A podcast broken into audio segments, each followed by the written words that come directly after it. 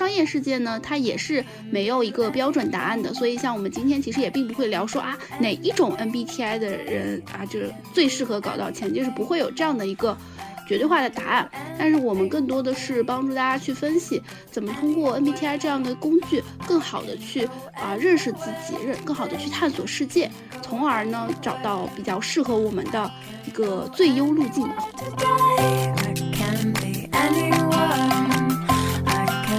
就在你一个适合的范围去跟你聊出内容来。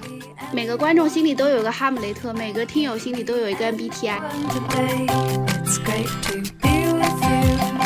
然后麦肯锡他做来的那个培训的主题呢，就叫做 MBTI 性格类型与沟通技巧。我们要去分辨不同类型的人，因为不同类型的人，你要使用不同类型的影响技巧，你才能达到你的一个目的。这个听起来好实用啊！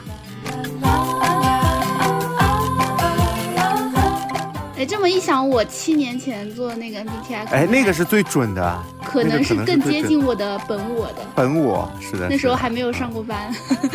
没有被毒打过。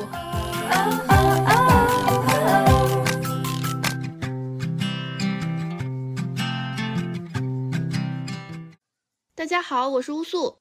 Hello，大家好，我是 Pocky。今天这期呢，算是我们听友贡献的一个选题啊。因为前段时间有个听友加我，他说想听不同类型的 MBTI 该怎么搞钱。基于这个话题呢，就有朋友给我推荐了今天的这位嘉宾白衣喵。那我们叫他小白老师，来，小白老师跟大家打一个招呼吧。提前退休的朋友们好，我是白衣喵。嗯，非常感谢乌素和 Pocky 的邀请，让我来到这里啊。呃，我是一名教练，那主要面向的呢是 CEO、创始人这样。嗯，在业务上能够拍板的伙伴会比较多一点啊。嗯，那在业余呢，我也会做一点点生命教练的一个工作，陪伴社会上的先行者们。嗯，那针对他们呢，我觉得，嗯，在我的日常工作中吧，啊，MBTI 是经常用到的一种用于探索自我、了解他的一个工具。嗯，所以今天因为 MBTI 啊，需要来到这边，我也觉得挺开心的，是一个很好的缘分。呃，属于是一个专业对口啊。啊，是的，白老师的工作也是让我感觉啊，充满了神秘感。CEO 教练，嗯，今天让你体验一把 CEO 待遇。今天我就是 CEO 了，好吧？今天我就是 CEO 了，白老师来给我上课。这个我觉得他等一下肯定要说了，教练不等于上课啊。但这个我们先不展开，我们还是先回到 MBTI 这个话题上。刚 Pocky 也说 MBTI 现在很火嘛。哦。就感觉变成了一个新的去认识别人的一个标签，跟有点像以前的星座，但是它可能会呃维度更多一点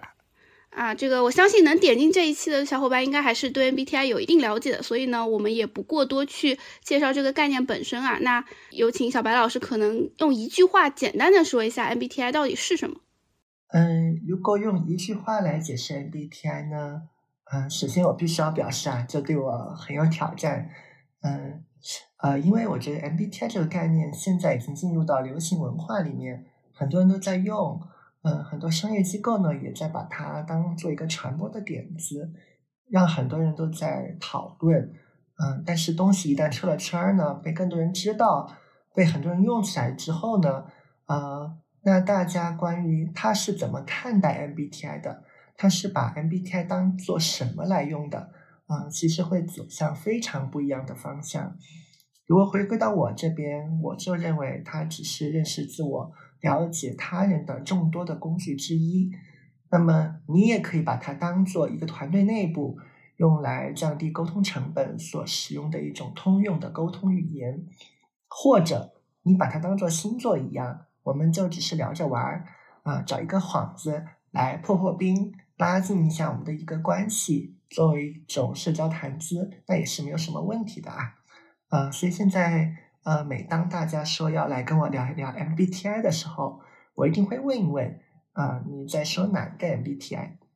哦，你是想从专业角度聊，还是咱们就聊个开心，是吧？对，或者至少我会先问一问关于 MBTI，你已经了解了多少？我可能会基于他对 MBTI 的了解。还有他想聊 MBTI 的目的，啊，再来决定说我以怎样的一个方式来跟他进行交流。就白老师的兼容性很强，就是你不管怎么聊，白老师都能够就在你一个适合的范围去跟你聊出内容来。每个观众心里都有个哈姆雷特，每个听友心里都有一个 MBTI。MBTI，就是大家其实会明显感觉到这两年 MBTI 很火嘛，但是其实 MBTI 我觉得它不能算是非常新的东西，因为我七年前我就接触过。这么早吗？对，就是那个时候还没毕业嘛，还在上学的时候，其实就测试过了，所以就是很好奇，就是 MBTI 它到底是怎么起源、怎么发展的啊？为什么这两年又开始火起来了？就是关于这个问题，小白老师有一些研究和发现吗？我之前还真的好奇搜了一搜啊，嗯，纯粹的好奇心，嗯呃，一个重要的契机点，我想是因为韩国的综艺啊，呃，内地的文化市场大家也知道。呃，一旦有一个东西火了之后呢，那其实别的媒体会跟着去传播、去炒作，把它用作一个传播的点子啊。当然啊，大家都是带着自身的目的在做的，而一定不是说我要好好的推广 MBTI 这个工具，或者要做一做科普。呃，如果我们去看看 MBTI 这个工具背后的理论呢，就是荣格的性格类型理论嘛。嗯，其实，在历史上对他的评价也是起起伏伏的。那从二战前后开始，呃，从这个理论脱胎而出了 MBTI 这个工具，呃，到分析心理学，还有这种类型理论一度遭到一种打压。那后面呢，又因为咨询心理学的发展，呃，那不同的组织还有个人又重新看到了它的一个价值。呃，它是有经历了这样一个起伏。嗯，起起落落的这样一个状态的，嗯，所以如果回归到我们自身来看啊，嗯，我是觉得说，我们倒不一定非要去揪它的历史，揪的那么那么清晰啊，嗯，因为如果你不是做这个研究工作的人，其实你了解这么多呢，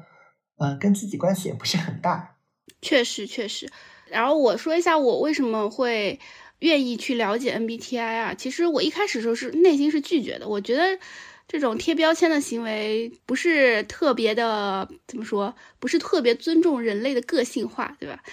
但是呢，也是像小白老师说的，就这两年它火起来了啊，可能是因为各种各样的原因。然后呢，我会发现，就是大众其实对于 MBTI 它会有一个自己的假设，会有自己的一些预判。我就发现这个共识这件事情会很有意思，因为人和动物的区别就在于人类是有想象力的。就比如说城市，其实可能就是一个想象的共同体，对吧？职业其实也是一些想象的共同体。然后像金钱呀、这货币啊，就是也是。然后 MBTI 的话呢，它可能现在还目前没有到人类的这样的一个大共识，但是它会呃先成为一些小圈层的一些小共识。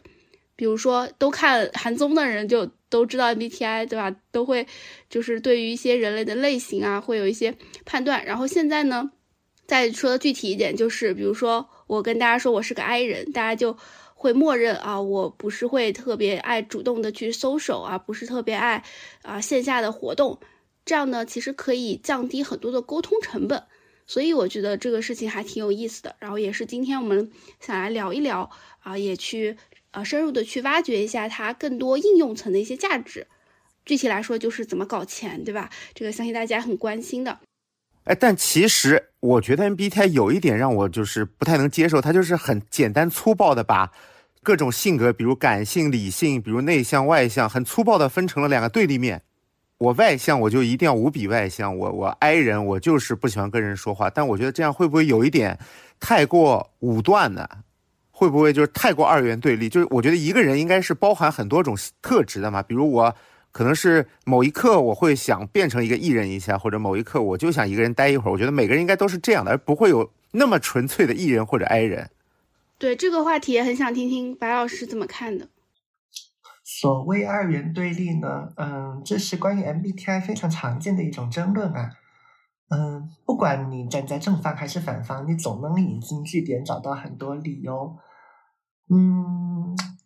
如果你要问我的思考角度呢，嗯，我会想到啊，我会想到从哲学的角度来讲，会让我想到体和用的那个问题，身体的体，利用的用。嗯，我们倒是到底是要关注这个事情的本体呢，还是更加关于它的一个应用呢？嗯，我倒是觉得啊，我们争论这件事情的时候，可以先锁定一个大的共识方向。嗯，我们到底是要关注这个本体，带着那种学术的批判的角度去看啊，它科不科学呀？它起源在哪里啊？它在历史上的变化是怎样的呀？还是说我们更多是关注于应用，看看它能够为我们带来什么价值？它能够帮助我们实现怎样的一个目的？那我们从这个目的、这个目标出发，把 MBTI 当做一个工具，看看它在哪些方面能够为我们所用啊？嗯，如果你会觉得说从你的目标出发，你会发现 MBTI 它不太适合你，那不用它就好了嘛。我们还有很多工具可以用。呃，那既然我们是一个谈钱的节目，那我就假设大家更多的还是在关注它有没有用，而不是在关注它是对还是错啊。呃，我觉得在这一点上，我们可以先锁定一个大的共识方向。呃，那我第一次接触到 MBTI 呢，应该是我毕业进入到一家外资公司。做市场部的管理培训生，当时我们接受的第一个培训就是 MBTI，嗯，应该是在二零，呃，哎不对啊，好像我第一次接触的还会更早啊，应该二零一零年，当时呃我还在大学里面做学生社团啊，当时请麦肯锡来给我们做一个分享啊，当时分享的那个培训主题就是叫做 MBTI 性格类型与沟通技巧。嗯，我想当时啊，这应该是入职到麦肯锡的人，他都会接触到的一个培训项目。他的目标呢，就是帮助我们去分辨不同类型的人，针对不同类型的人，我们使用不同类型的影响技巧来达到自己的目的。这个听起来好实用啊！对的，嗯，大家可以想象哈，在咨询公司里面，其实呃，从来不缺少头脑聪明的人，大家都是聪明人，头脑非常强悍。那聪明人在一块儿呢，当然能够创造出很多美妙的东西，但是也很容易产生大量的冲突。这还是在团队内部哈。那面对这个组织的外部，那就更加是了。呃，面对不同类型的客户，呃，他们来自不同的行业，呃，生于不同的代际，有着不同的性格。那针对那么不一样的客户，呃，我们在比如说提案的环节。哎，怎么能够说服客户更多、更好的去接受你的方案，让人家真的明白你的你的意思，然后真的能够发生一个行为层面的改变？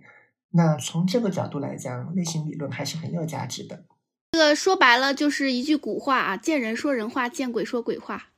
我我觉得还有一点不同啊，就是怎么形容呢？就好像他们那个里面就像一个队伍一样，每个人都有不同的专长，这个东西就感觉可以发挥出你的特长。嗯，你的这个说法呢，我会稍微有一点点疑虑啊。呃，我觉得这个地方也是一个很容易被呃误解的地方。嗯，我们在谈人的性格差异的时候，呃，至少在 MBTI 这个工具里面，我们是不谈能力的啊，因为类型理论它更多是在呃侧重于解释人天生的这个性格为什么那么的不一样。嗯，那在 MBTI 里面呢，我们将会谈一个概念，叫做认知功能。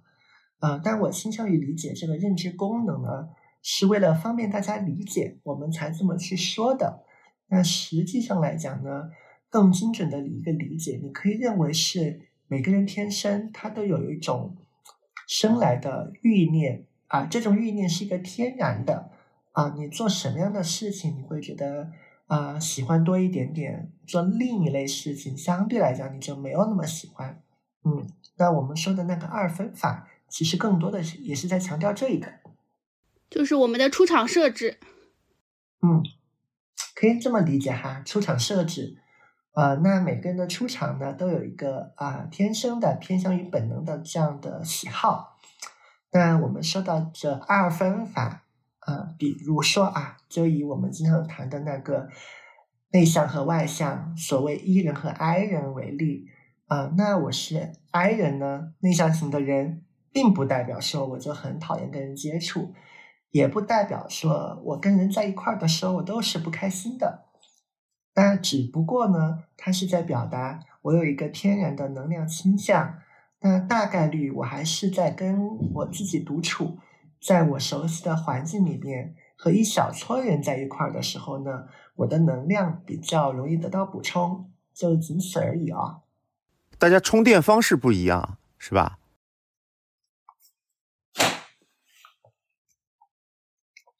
对，充电的方式不一样。嗯，所以我们可以怎么去理解这个二分法呢？啊，它是一个逻辑上的二分。比如说内向和外向，嗯，我可以带大带大家稍微体验一下下啊。比如说正在听的朋友，你们也可以感觉一下下。哎，假如说你现在就把你的注意力百分之百的关注在此刻我们正在表达什么。现在是谁在说话呢？他的这个声音的高低起伏是什么样子的呢？他的节奏、速度是什么样子的呢？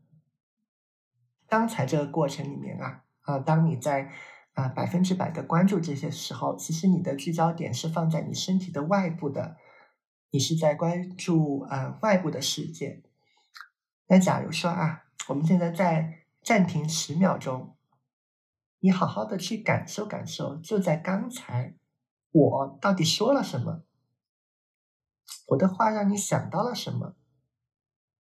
哎，其实你会发现啊，在刚刚的这一刻里面，你的注意力又是放在你的内部世界的，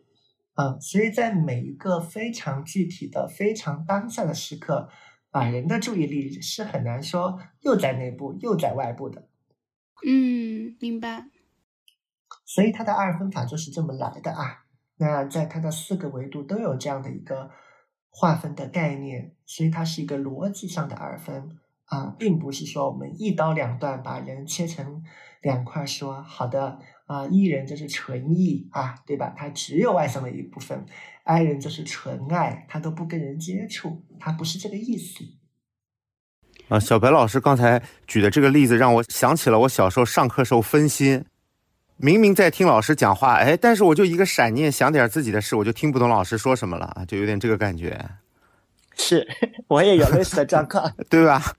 我大概想了一下，其实说明这个二元对立这个事情呢，它是在比如说在一个孤立的静止的时刻，它可能会有啊某一个倾向性，或者说是某一种偏好性，但是如果说我们把这个时间周期拉长，就像前面 Pocky 说的，就是可能是今天我是比较 I 一点，对吧？明天我比较 E 一点都有可能。所以这个不是说把人去做一个二分，而是只是把我们的某一个时刻的某一种行为，或者说某一种啊状态，把它做了一个区分，这样去更好的去辨别我们现在所处的是一个什么样的情况。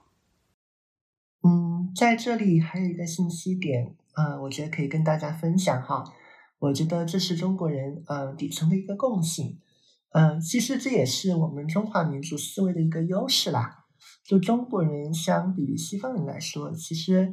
大家天然的这个整体观是更好的，啊，天然的大家会更加容易关注到一个一个整体啊，啊，我想你看我们是个中国人，好像大家都能聊聊聊阴阳，然后上两句辩证，啊，大家都会有一个整体感。呃，就不太会说一个理论，我我走到极端啊，这个也是西方很多国家，我认为他们正在犯的错误哈。嗯，但是这样一个呃性格特点的人呢，在接触到 MBTI 的时候呢，又容易走到另一个误区里面，就是说，嗯，大家过度的执着于呃所谓的整体，所谓的我是一个不可分割的人。而忽视了分类这个事情，它本身也是有价值的。呃，至少从我们人的认知习惯上来讲，哈，我们还是要先，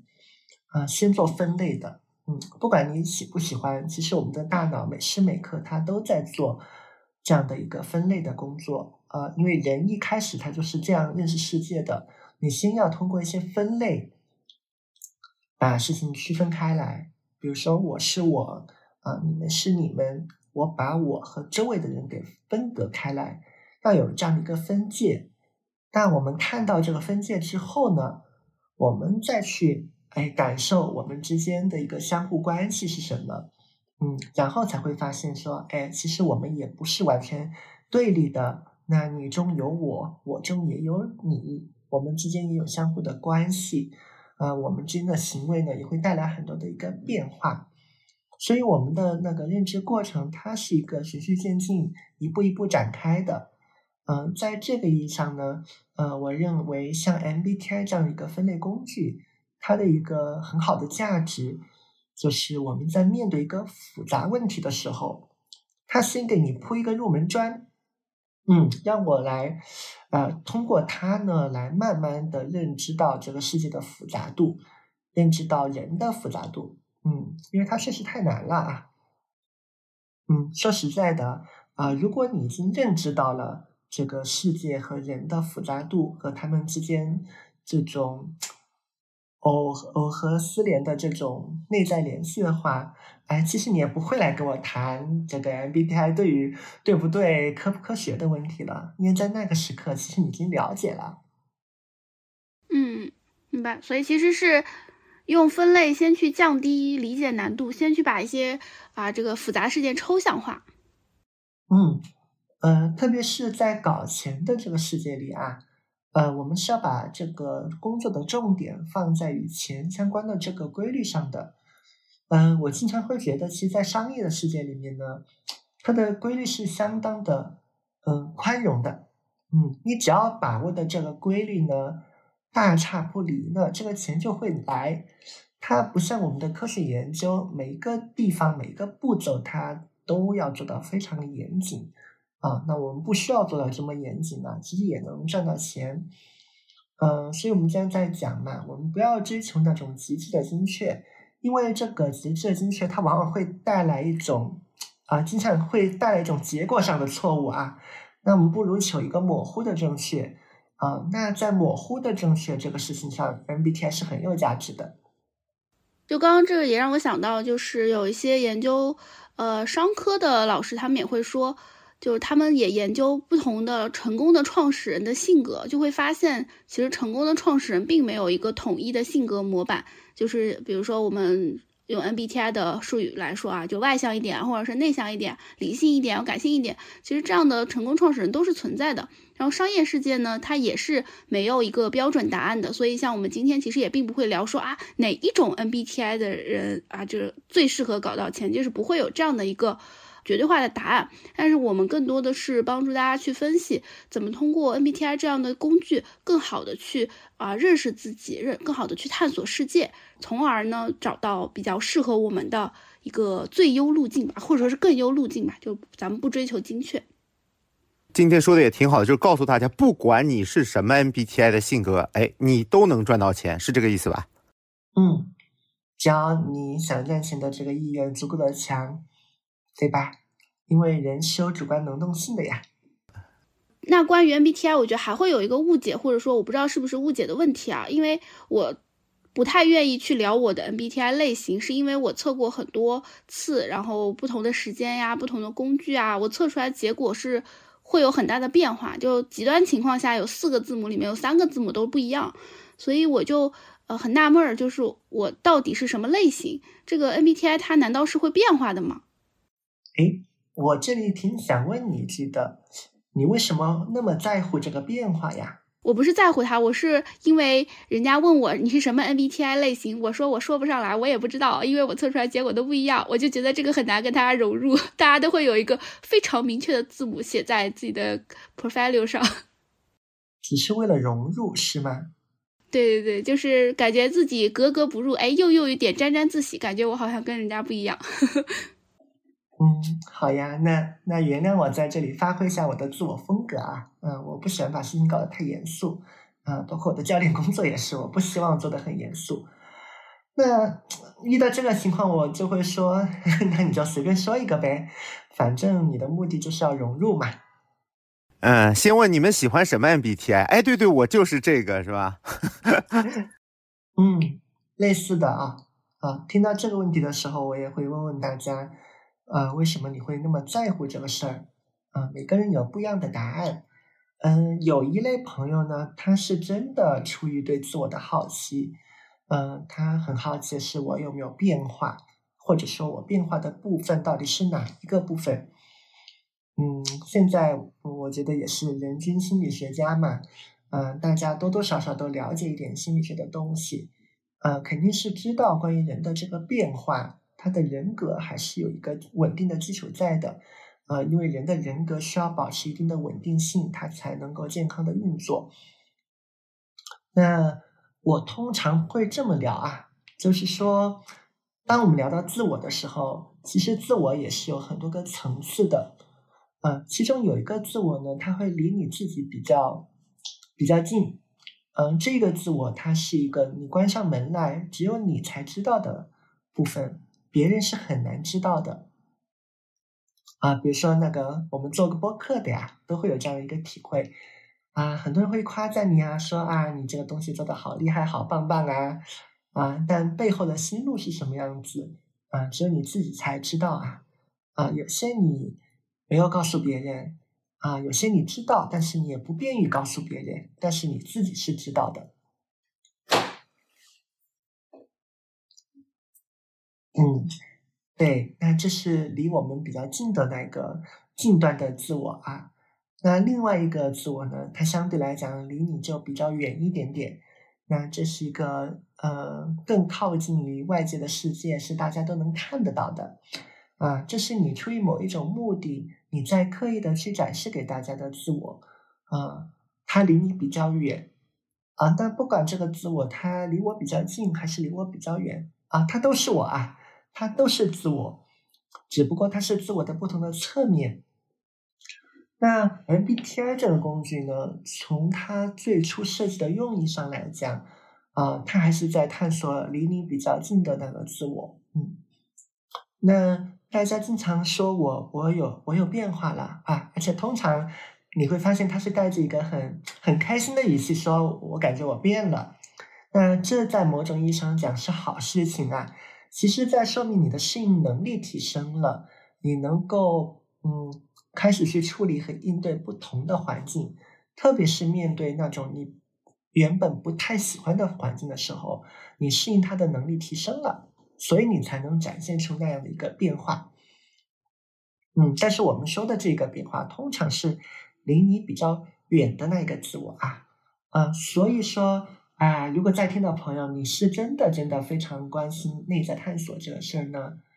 嗯，你可以去感受一下。嗯，所谓变化的这个部分，到底是比较近的这个自我，还是比较远的那一个自我？嗯，不知道有没有回答你的问题哦？我感觉悟了，就是 举个例子啊，就是有些人他可能会说啊，我本来是个 I 人，但是你们看着我好像非常的 social，对吧？为 I 变 E，，我感觉这种其实就是他的离他比较远的一个自我，就是他对外适应了环境，对对外社交需要的那个自我。就是变化了，但是他可能内心会，他会提出为爱变异这个话题，就代表他其实可能内心还是更倾向于，啊，做一个 I 人，或者说更多独处去充电的，啊，只是说啊，因为这个社会的规训啊，因为生活的所迫，就不得已，呃，呈现出了不同的面貌。刚才白老师说的一个离离我自己更近的自我和一个离我远一点的自我，让我想到了一个是在网易云深夜悄悄 emo 的我，和在朋友圈发癫的我，确实 是吧？嗯，有一个观察分享给大家哈，就是说，呃，理论上来讲，嗯，在什么时候做 MBTI 是最好的？我有我深有体会哈。我觉得就是那个在人还比较纯良。没有怎么接触过社会，嗯，比如说大学生这个阶段，呃，其实啊，接触 MBTI 是是挺好的啊，啊，当然，如果再小年纪，就是你还没有成年的话，那可能就不太适合 MBTI 了，可能会用另外一个工具，就是跟 MBTI 是相关的，叫 MMTick，嗯，你可以把它认为是针对小孩子版本的 MBTI 啊，啊，那我为什么会说这个阶段的人接触 MBTI 会更好呢？嗯，因为某种意义上来讲，大家还没有受到这种环境生活所迫，呃，相对来讲受到的外在干扰比较少，嗯，你更加容易对自我的感受，嗯，保持一个诚实的态度。那这个时候，你一个放松的状态去做 MBTI 呢，会比较接近你，嗯，最内在的那个情况。嗯，不过这个情况我觉得现在也有变啊，就是自二零一零年以后，呃，移动互联网蓬勃发展以来，嗯，其实每一个人受到的这个信息轰炸都越来越多了。嗯，真真正正完完全全没有听过 MBTI 的人呢，其实我觉得也越来越少了哈。嗯，所以从这个角度上来讲呢，呃，如果你直接问，单靠一个问卷，它在多大程度上能够贴近你那个比较内在的自我，呃，那我认为它的精准度它确实是降低了啊，这也是我们的传播环境所带来的。就是你要真实的了解自己的难度还是更高了。嗯，我认为是这样啊。嗯，因为它本来就是一个很难的课题。说说白了，就是咱们都被污染过了 都被过度的信息污染了。哎，这么一想，我七年前做那个 MBTI，哎，那个是最准的，可能是更接近我的本我的。本我是的，那时候还没有上过班，没有被毒打过。因为我们知道，就是可能在这个社会啊，就现在社会告知我们，可能艺人是更容易融入这个社会的，所以很多人就会去扮演一个艺人。我觉得这件事情呢，也也是看大家身处的这个环境啊，因为我我们不要谈这么宏观的、虚空的、人类的统计的，最终使用主义的人，他一定会回归到自己身上。我觉得这个事情也看大家身处的环境哈。嗯，我们不谈那种宏观的、虚空的，呃，统计意义上的概念，呃，我们回归到自己的身上去看你身处的那个微观的环境。如果你去看这种所谓的环境对我们的污染的话，你也是在看这个微观环境里面对于你的影响。比如说，呃，所谓内外向，就同时都不喜欢自己的这个内向和外向的这个人，嗯，我都有遇到过啊。啊，那种为爱作揖的这种人当然非常多啊，但反过来也是，呃，现在普遍的职场环境呢，都要求你往外走，要高频次的跟人交互，嗯，高频次的在微信里面与人互动，呃，但也有反过来的啊，像我之前遇到一位客户呢，他就是在一个嗯，好像国有企业还是日本企业这样的一个地方工作啊。那在这样的环境里面，是你过度的外显，它本身就是啊一个问题，啊，你的这种无意识的外显，啊，比如说今天有个特别开心的事儿，你就发了一个朋友圈，对吧？啊，看到人说，哎，今天你的这个衣服好漂亮，我来夸夸你，我来评价一下，啊，都很自然嘛。这个对于外向型的朋友来讲，应该是一个再自然不过的事儿了，但是他就因此收到过很多啊负面的反应。啊，非议啊，就是因为在他的那个工作环境里面，哎，周围人可能就会觉得你你显摆个啥呀，对吧？你干嘛那么关注我？你是不是有什么企图和想法？啊，他老收到这样这样的一个反馈，所以他会隐隐约约觉得，嗯，这样做好像不不太对哦，有些问题，我得往内往往内收一点点。嗯，那得让他感受到一个啊，有一个契机。有一个合适的环境，让他觉得真的是很安全了，啊，我真的可以做自己了，那他外向的那一面呢，才会显现出来。哎，我这边也特别想举一个例子，就是其实我自己，我可以跟大家透露一下，就是我第一次测试 MBTI 的时候，其实我第一个字母是 E。当我回回忆起遥远的童年，我还是个艺人的时候，我确实分享欲、表达欲特别强，就是我会特别爱跟同学说话，然后原本比较内向的小孩也会被我带成话痨那种，我感染力特别强。然后呢，为什么这几年好像变得挨了起来？我觉得是因为一方面是自己就是表达欲有收缩啊，因为就是表达窗口实在太多了啊，要要要做公众号，要写小红书，要做播客。然后，另外其实也会有一些外部的环境吧，就是包括我会发现，其实咱们中国有句古话“言多必失”，暴露了太多自我，或者说透露太多个人的信息，有的时候也会带来一些危险和烦恼。然后这个也会让我可能更多往内收。还有呢，就是呃，因为。呃，说说白了也也有点小红，对吧？有点小名气。对如果说表现出来还是那种啊来者不拒，咱们都可以聊聊上个这个八百个回合，那确实实在是有点忙不过来。所以呢，就会呃比较内收一点，也避免就是过度的社交。因为我觉得无论是 I 人还是 E 人，其实都会有需要自己相对来说独处一点点的时间嘛，就对，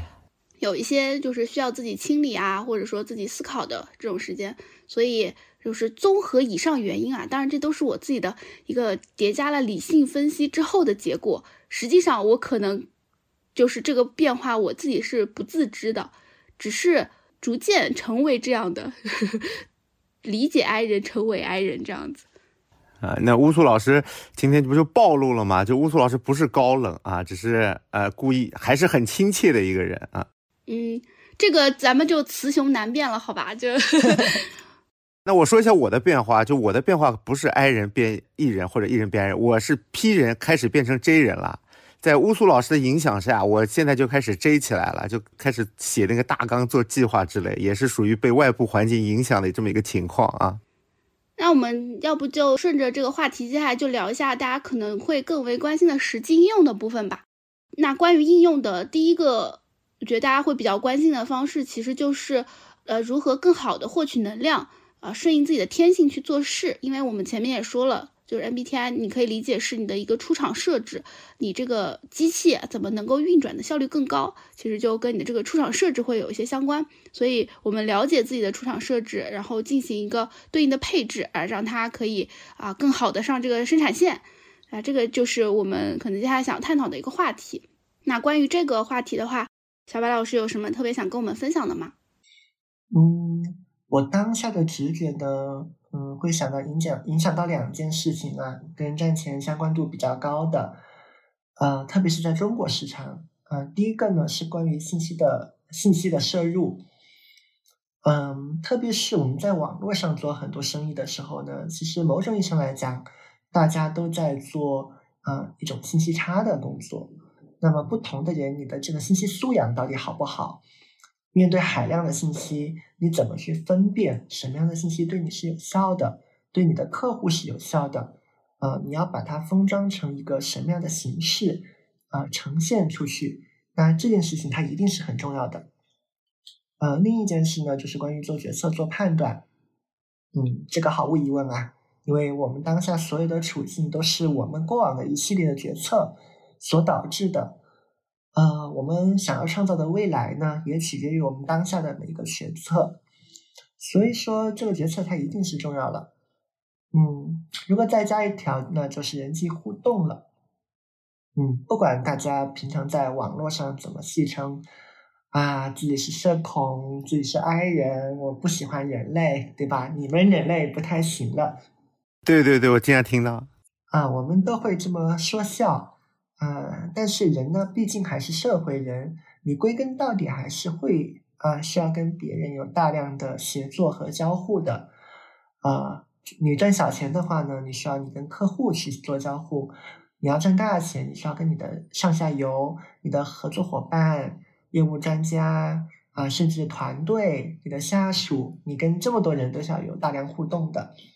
那因为有人有所不同。所以，当然，你针对不同的人要采用不同的互动模式。嗯，么，因为我们刚刚提到了嘛，最终你还是为了说达到你的目的。呃，如果你就继续采用那一套你喜欢的沟通模式啊，你可以试试看有没有用啊。如果你环境比较好，在你的那个环境里面，啊，你真的百分百按照你你你的这个本能啊，就能达到你的效果的话。哎，我只能说很恭喜你啊，你很幸运啊，我也挺羡慕你的，运气很好，都是同一个出厂设置是吧？呃，也不一定哈，这会引申到另外一个话题，嗯，就是即便我们两个是同一个类型，也未必代表我们两个之间能够很好的、很好的共处啊，啊，同类之间也会有很多麻烦嘛，啊，那我们如果从一个团队和一个组织的角度来讲呢？呃，不管你用什么样的一个工具去测量它，去了解它，嗯，如果同一个团队里面同一个类型的人实在太多了，整体上太像了，嗯，至少从统计规律上来看，哈，这样的这样的公司，这样的商业组织，它的寿命是非常短暂的，呃，因为大家会陷入到一种集体思维，啊，大家想的路都是一样的，那首先你在创新上会出现挑战。呃，以及说大家的盲点也很相似。同一个公司里面，大家的盲点都集中在同一个地方，那在那个地方就会成为你们整个团队和公司的一个隐患。所以说，好像这几个维度我们都可以聊哈，一个是信息的摄入，一个是关于怎么做决策，还有与人的互动。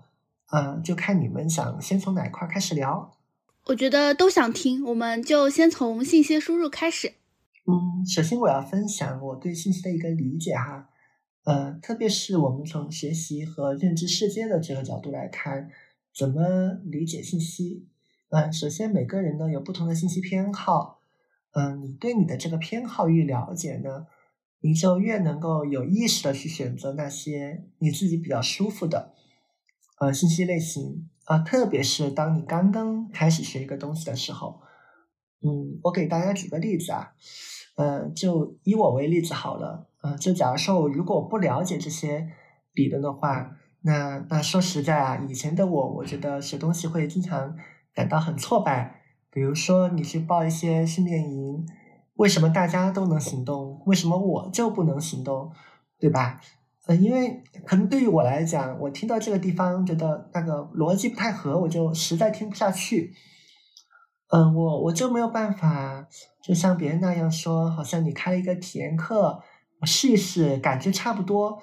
我就可以毫无阻碍的往下走了。嗯，我不是那样的人啊。呃，如果我不了解这套理论呢，我可能就会把这个事情归因成：哎呀，是不是我行动力太差了呀？嗯，是不是我太不信任别人了呀？为什么别人都可以，我就不可以呀？是不是我想太多了呀？我就会进入到这种自我怀疑里面啊。嗯，但很幸运的，我很早就知道。嗯，我我了解，我是 INTP 这个类型。那 INTP 这个类型呢，它的信息偏好很大程度上跟它 I 的这个倾向啊有很大的关系，还有它 N 的这个倾向有关系。所以它是一个内倾的直觉型的一个类型。嗯，所以对我来讲呢，学习一个东西的时候，一开始嗯把握它的整体感，嗯，它是非常重要的。嗯，所以我读书的时候呢，我一定会先看目录。呃，书是这样啊，课也是这样。嗯，如果有些课程它的那个设计是，你先进来，你进来之后我再告诉你有什么，哎，那就抱歉，我我就可以先不要了哈。嗯，那对于我来讲，最好是那种，嗯，课程大纲非常的详细，然后我能够在里面看到它每个阶段间的一个内在逻辑，让我有一个整体感。嗯，那我才能更好的去决策，说这个这个学习的材料对于这个阶段的我来讲，它是不是很适合？嗯嗯，比如说读到赚钱相关的书啊，我觉得也也也是，不是说那种非要他是一个赚过年薪百万的人，他写的书呢，我才觉得是有价值的。那我不是这么看的，那我会看他整体的知识的架构。呃，至于写书的人他是谁，他牛不牛，啊，我不在乎啊，我在乎的他是整个呃知识的整体感，知识的架构。嗯，我要先看到一个整体，那我才能在里面去挑选我想要的那个局部到底是什么。这个点我很有共鸣啊，就是我表现出来是 INTJ 嘛，然后我前面也是 IN，然后刚刚小白老师说的这个跟我的行动逻辑感觉是一模一样，就是我也是。比如说报一个课，或者说看一个书之前，我会先看大纲，然后就出现一个很搞笑的事情。这两天我睡前为了隔绝手机，我会看小说，然后拿到一本小说拆了之后，我也是去找目录，然后我发现，嗯，这个书没有目录，小说没有目录啊？对啊，小说没有目录，然后我就开始陷入了纠结，我就就翻序言，嗯，没有序言，我在看封底，嗯。也没有封底，然后我突然意识到，我是在看小说，我要什么目录？小说不能让你太快的去了解这个整体的走向，对吧？就不然就就就不是小说了嘛，很多底就漏了。对对对，就是我的路径依赖。嗯，对你讲的路径依赖这个事哈，啊，我在在信息偏好上也是一样的，呃，我们需要去规避路径依赖这个陷阱。嗯，我刚刚聊了我的一个偏好啊。那我也可以去跟大家聊一聊另外一个方向上的，就同样是在获取信息的这个事情上，啊，另外一种跟我完全不一样的偏好。E S 人是吗？嗯，ES 这个类型。E E S 不是我吗？哦，那那就那就刚好了哈。呃，我我们我试着不要把这个事情展开的过于复杂啊，然后你也你就当听听看啊，你听听看我说的这件事情呢，跟你的贴合程度有有多高啊？因为我说的呢，其实也不一定对。嗯，我们这也是一个双向交流的过程。嗯，它一定是以你的自身感受为为核心。哎，这太巧了，太巧了。E.S 这个类型的人呢，嗯。呃，他们对信息的天然偏好大概是这个样子的哈，就是最好呢，呃，它是非常具体、非常具象的，呃，最好能够指向一些外部的行动。嗯，举个例子哈，就是怎样的一个信息架构对于对于 ES 类型的人来讲会比较舒服？呃，比如说提前退休吧，嗯，如果我们要啊要做一个书的话，那首先要看案例。啊，要看一个一个的故事，啊，最好那个故事完了之后呢，你还能够在那里总结出来，啊，一个步骤，嗯，就是比如说小白是怎么做到年薪百万的啊，然后先讲一个故事，啊，很详细的去展开了里面的一些一些部分，让你非常有体感，让你感觉到非常的具体，然后再去归纳说，哎，我是通过这七个步骤达到的。然后这个七个步骤呢，它的那种操作性是非常的，呃强的，呃甚至具体到啊我什么时候开的小红书，到小红书里面我按的哪一个键开了哪一个功能，然后第二步先写什么再写什么，啊然后怎么怎么着，嗯，这不是我 SOP 吗？类似啊，就很具体，很有这种 SOP 的一个感觉，嗯。而且，呃，你能感觉到啊，SOP 它是一个顺序逻辑的，它不是一个平行的逻辑，嗯，而且它的每个步骤不是很，不是很宽泛的啊，类似说啊，你先找到一个定位，再找到一个，再找到一个工具，而是说每一步具体怎么做，我调用了一个什么方法，产生了一个什么啊什么什么成果，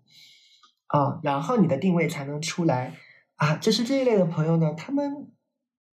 呃，他们呢喜欢的这个信息类型是这个样子的啊，啊，所以我不知道这是不是符合你的一个喜好。这个怎么说呢？这个就特别像什么？特别像我，因为我之前是个设计师嘛，设计师看一些教学步骤的时候，的确是这样的，就是课程。对对，课程的确是这样的，因为可能是这个习惯的。那个关系啊，然后还有一点就是我很喜欢那个故事，然后很喜欢去看案例，因为我觉得那个很适合我。哎，这个的的确是有点像啊。这个就是我的工作日常，就是做课程的人，基本上就是最关注两个点，一个就是方法论，就是步骤，然后一个就是案例。然后我们大量的就平时都会日常就会收集案例，然后。啊，通过案例去，比如说去凝练一些方法论，或者说我们用方法论去找一些比较合适的案例，所以这个高就感觉，哇靠，这个就是我的工作日常。对，就感觉是我这个出场的设置，但是是乌素现在在做的活儿，是吧？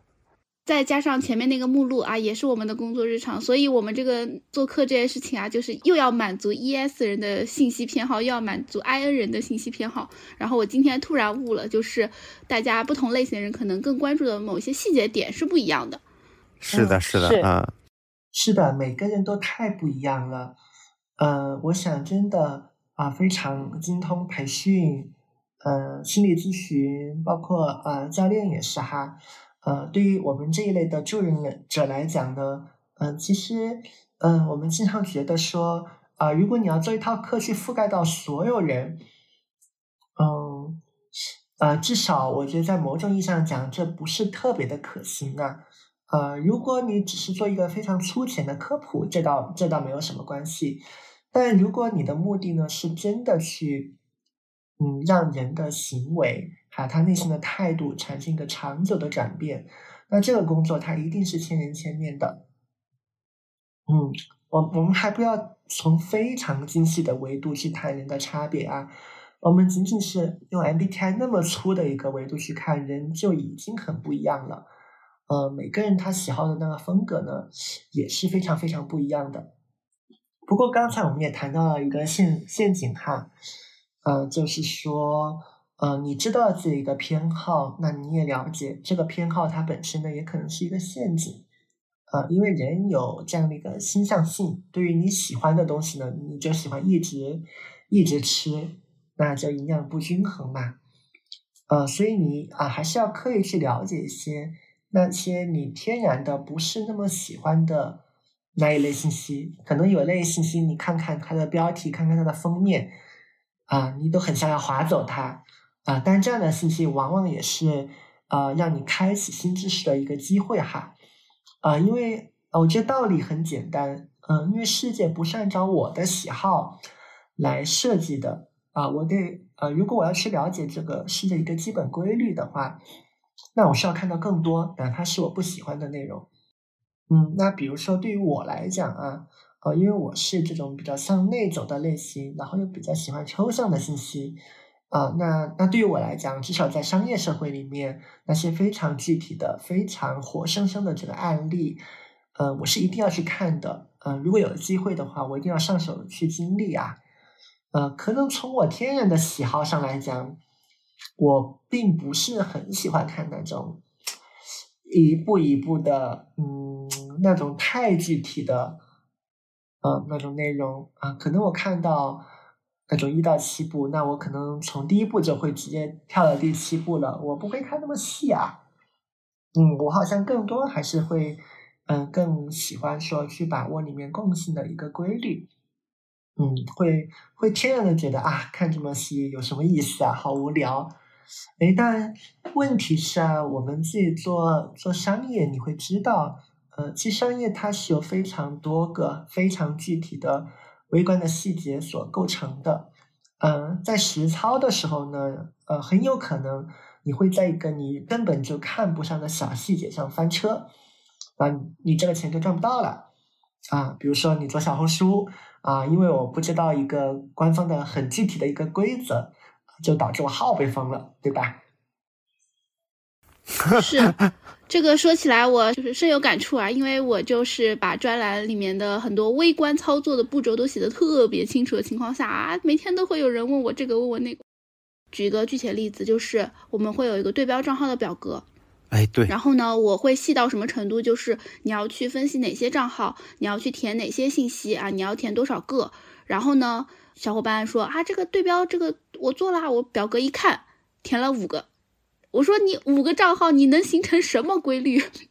然后关键是找的这个方向呢，也有一些细节上的偏差，所以就会觉得啊，就是哪怕我觉得我已经讲得很清楚，讲得很细致了，但是大家的吸收的效率或者说他们吸收的偏好是不一样的，所以导致这个吸收的结果其实也会有很大的差别。就有的人可能他会真的按照这个步骤很细致的一步一步的去做，呃，有的人可能就是看一个大概，然后先去感受这个整体的。方向，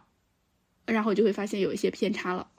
啊，然后我来说一下啊，我狼人自爆一下，那个五个对标账号的人就是我啊，就是我觉得乌素的那个教程特别好，他就是我喜欢那种，他一步一步都写下来，但是就是理解出现问题了嘛，因为我看到他写对标账号，然后我就找了五个，我觉得的确是可以跟我对标的，然后乌素说太少了啊，你这个样本量还是太少，起码就没找到三十个之前就不要谈对标。嗯，关于细节呢，我们也可以通过对别人的观察来来去感知它啊。呃，特别是嗯，对于我我不太喜欢的这个偏好，嗯，我的处理办法呢，我可以可以呃跟大家分享分享，我是怎么意识到我自己身上的一这一面的啊。嗯，就应该从我创业的第一天开始呢，我就会呃刻意的去加一些商业的社群。而且加之前我就知道啊，里面的人肯定跟我是非常不一样的。嗯，那对于我来讲，我是非常关注内在的抽象规律和哲学层面上的东西的这样的一个人啊。即便对于我的生意来讲也是如此。嗯，但是我就是会看到很多人他们会讲大量的 SOP 啊，大量的细节啊。呃，那个在我看来，可能里面也有很多。很多的问题，呃，但问题就是说，嗯，就大家都这样，而且大家也都非常的目标导向啊，然后你会觉得他那个目标的聚焦点啊，特别特别短，啊，看的是非常短的，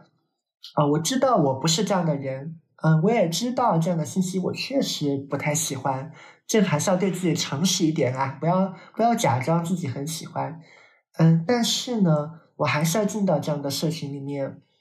我要去看，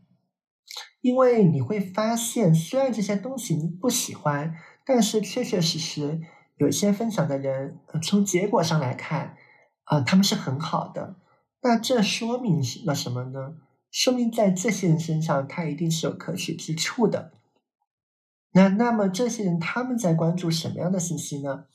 他们在分享什么样的信息呢？那其实就是很，我觉得就很值得让我去留意去看一看吧。嗯，我想我也是因为，嗯，从他们的故事、他们的案例，还有他们的分享里面，有了这样的一番洗礼啊，那我才知道说哦。原来有的生意它表面上很简单，但它确实中间有很多微观的细节，嗯，而且可能真的每个细节你单拎出来都觉得毫无难度，但是错一个地方，那整个生意就会崩坏掉。嗯，这个在很多行业都是这样啊，啊，比如说跨境电商，我觉得就就很很很贴合这样的一个特点哈，就单看每一个步骤，你好像就觉得哎，也不是很困难啊，甚至我没有读过什么书，好像要做起来也没有什么问题。啊，但是对于这样的生意上来说呢，啊，它的整体把控是非常重要的。啊，你任何一个环节出了问题呢，都会导致你你的那个钱赚不到。嗯，所以我是在刻意的做了这样的一个工作。但反过来，如果你是一个 S 类型的人，嗯，你偏好的信息风格是那种非常具体的，那也有一些要注意的地方哈，特别是在商业这个领域里面。嗯，首先呢，我我需要强调这一类朋友是有很多的优势在的，呃，因为大家会比较喜欢那种具象化的信息啊，就是我们不会聊那么多虚的、空的，会更多去看一些现实的啊、可操作的，这样目标导向的这样这样的一些内容啊，所以这个嗯，在赚钱这件事情上，尤其在早期阶段，它是能够。带你走一小段路，而且能够让你小有所成的，呃，不过到下一个阶段的时候，有可能会出现一个挑战啊，啊，就是当你的生意越做越大，你的目标越来越高的时候，呃，相应的这个生意本身的复杂度也是必然越来越高的。你想，我日入一百和日入一万这样的生意，它背后的这个复杂性，它一定是不一样的啊，啊，但是 S 这个信息偏好。类型的人呢，有的时候会不小心忽略掉这个事情的复杂度，嗯，会用一种嗯过于简单的逻辑去理解一个复杂的问题，嗯，我们举例来说哈，还是回到刚才聊的 SOP 这个事儿，啊，SOP 当然很好，嗯，不过我们要认识到的，啊，它也是有局限性的啊。嗯，特别是对于复杂问题来讲，其实很多时候它是没有以 SOP，它是没有办法以 SOP 这样的一个形式去做总结的。嗯，我们可以教你，哎，怎么一步一步的把小红书账号开起来，赚到一点点钱啊。那这个，因为从认知复杂度来讲，它相对来讲是是低的。哎，但是如果你的目标是说，我要靠做小红书就能够。让这个被动收益能够很轻松的达到我在上班的这个水平，甚至还能在小红书上，在某个赛道，比如说什么心理疗愈赛道做的这个第一，哎，那这个事情的它的认知复杂度其实就变高了，这就不是一个弄 SOP 就能做得出来的东西，啊，因为 SOP 它其实是一个简单问题的思维，而我们将面对的是复杂的问题。就 SOP 它只能解决标准线以下的问题，就是那些优秀的人啊，他就根本不是靠 SOP 做出来的。这个就是一个 SOP 钻研者给大家交个底。啊，对，乌素就非常了解啊，就是呃，你用 SOP 呢，当你减到一定程度的时候呢，你会觉得哎，好像做的还不错。呃，不过下一步呢，就是要开始去拓展它。所谓的这个拓展呢，就不是说再把你的这个 SOP 再卷得更更多，做得再好、再精细了，而是说你要跳出你的 SOP，去观察到啊更多抽象层面的不可见的内在的这样一个规律啊。那从这个方面来讲，呃，我们说回到信息偏好啊啊，你会注意到说，嗯，这样的一个需要会倒倒逼着你会去看更多概念性的书，更加抽象的内容，甚至偏向于哲学的内容，就更加本质的东西。对这样的内容，你就会发现啊，其实它看不出那么明显的啊一个步骤一二三这样的信息啊，但是确实你会发现，你看的会越来越多啊，因为啊你的认知复杂度提高了。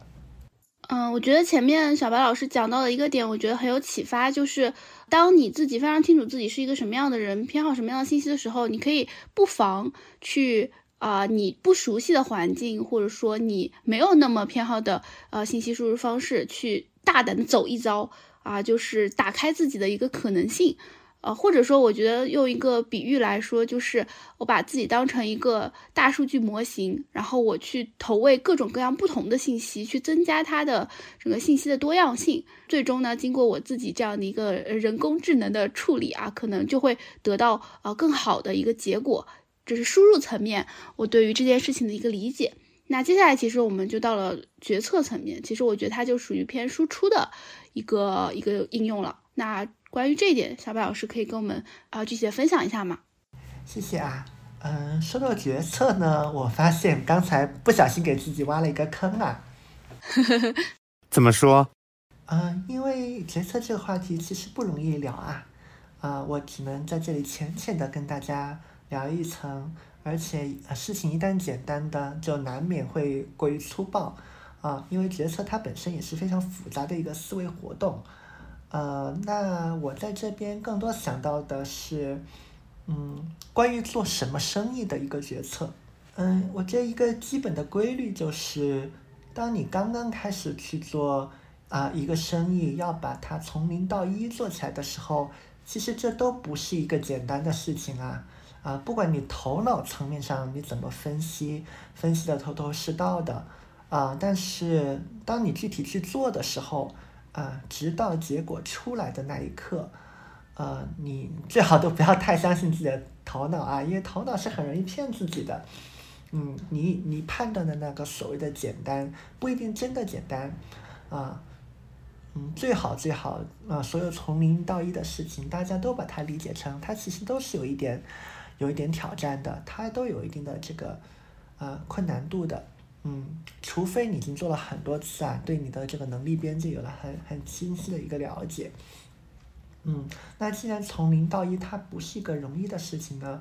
那我们就循序渐进的来，就从对你来说相对来讲比较舒服的、比较轻松愉快的那个类型开始去做，啊，会比较的有帮助。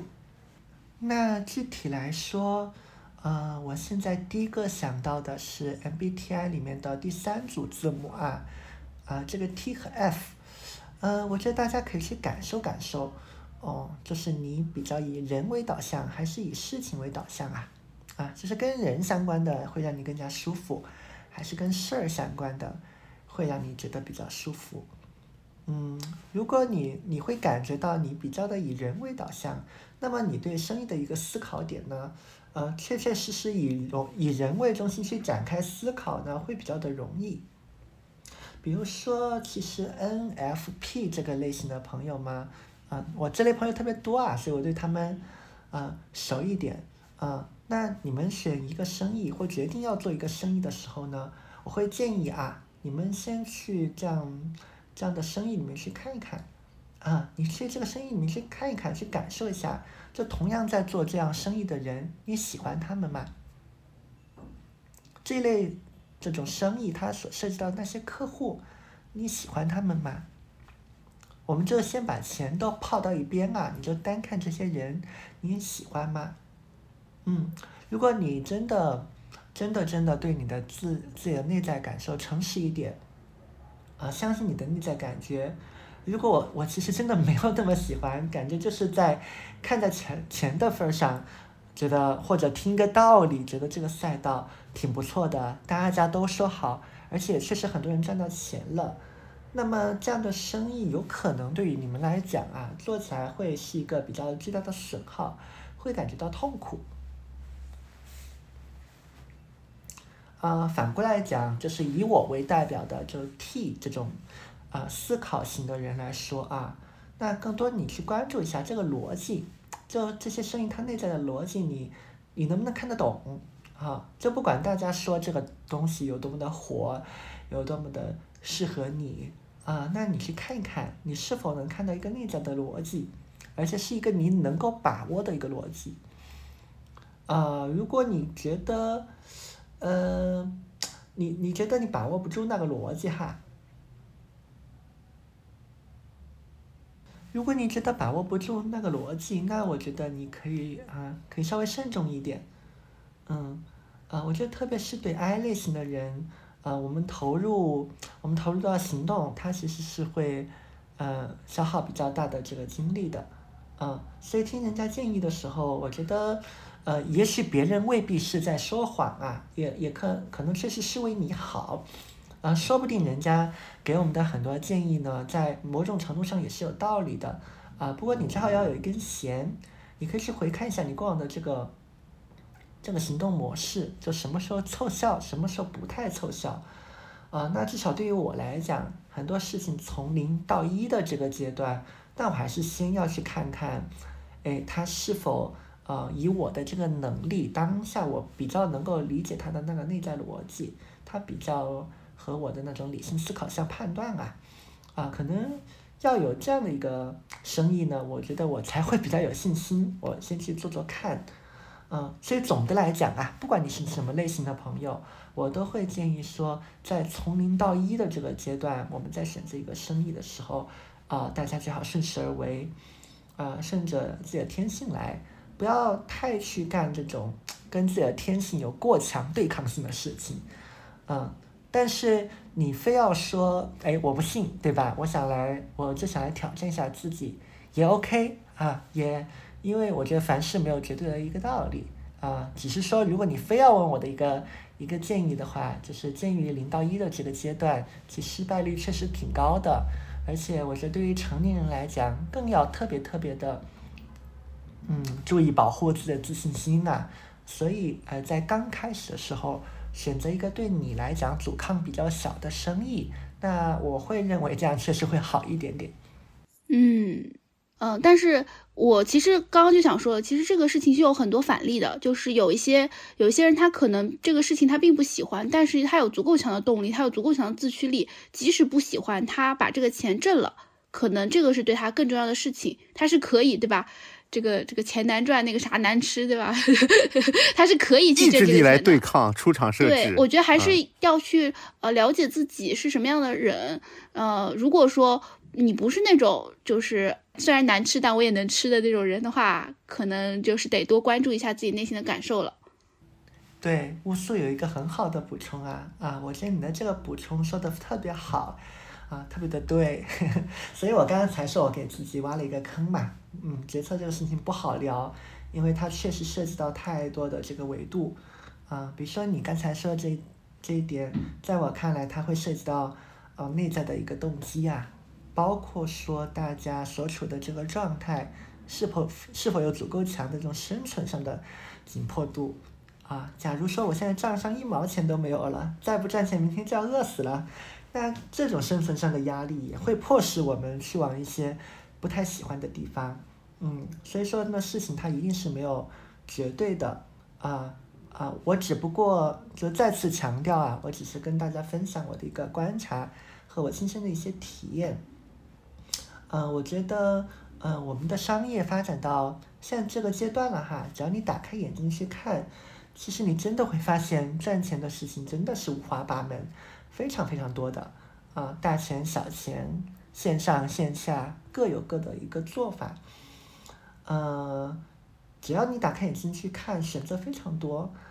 啊，那那只不过说在从零到一的这个阶段。对吧？如果又又有糖又有屎，那为什么不选择糖呢？啊，先让我们自己有一个比较舒服的开始，就总能找到一个你看得懂，哎，你又觉得还挺喜欢的生意。先找爱吃的，有没有营养再说啊。嗯，当然，前提是你真的有的选啊。呃，因为具体到每一个朋友，我觉得我们刚刚讲到的，每个人他都是身处在一个非常具体的呃处境里面，大家都不是抽象的人，嗯，所以也要因他当下所处这个境遇而定。嗯，那假如说我现在就在一个我真的不太喜欢的一个公司里待着，嗯，我也知道，呃，现在的这个环境它各方面的。呃，约束和要求，它确确实实跟我的这种，跟我的那类型的偏好，跟我的喜好，它是完完全全反着来的，让我觉得不舒服。这个不舒服的感受，它是真实的，我们要尊重它啊。但是呢，我好像理性上也知道，我现在呃，确实还不太适合当下就立刻辞职，啊，去寻找我的真爱之类的。嗯，这是一个非常具体的场景。嗯，那所以对于这一类朋友，我觉得，哎，我们的建，我们的这个所谓的建议，你就不要听啊。我们刚才只是在假设做决策的，嗯，一个侧面，啊，我是在说，当你啊在有的选的一个情况下，啊，去在啊从零到一的去开展一个生意，那么在这个阶段，我觉得在你的视野范围内，尽可能的去寻找那个让你会觉得比较舒服的生意，嗯，嗯。我觉得非常到位了。那下一个其实也是我比较关心的，就前面也说麦肯锡他们会有专门一节课，就是怎么跟不同类型 MBTI 的人去更好的去沟通，更好的去影响他们嘛。那我们就来展开的讲一下这部分的话题。你就感觉好像人和人之间那个对话的空间感就被就被挤压了啊，里面都好像没有什么，没有一种留白，嗯。而且我们有的时候也会看到一个现象啊，然后大家啊内心里都会觉得说，明明我们都在说中国话，为什么有一种互相 听不懂的样子？我觉得我也讲的挺明白啊，为什么你听不懂？嗯，然后我也感觉到好像你在跟我讲一件很重要的事，但是我也真的没有听懂你在说什么。不同频。嗯，我们经常就会把这个现象概括成啊不同频。啊，没有默契，或者说就是脑回路对不上，气场不合，气场不合啊，等等等等这些说法啊，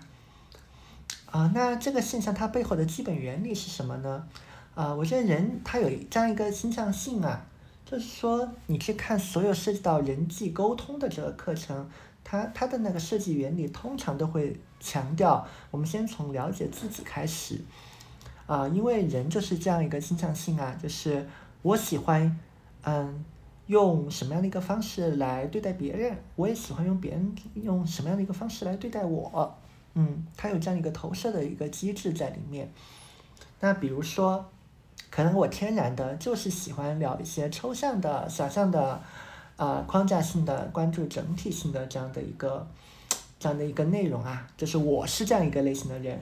那我无意识的也会希望对方跟我来聊的时候，也是聊的一些，哎，先关注框架，先关注整体，先把一些细节啊，先把一些大的概念的方向，我们我们对齐。比如说你要来跟我探讨 MBTI，那我们先来界定清楚，你说的这个 MBTI 到底是哪一个 MBTI？我们先把这些对好，然后你再跟我聊，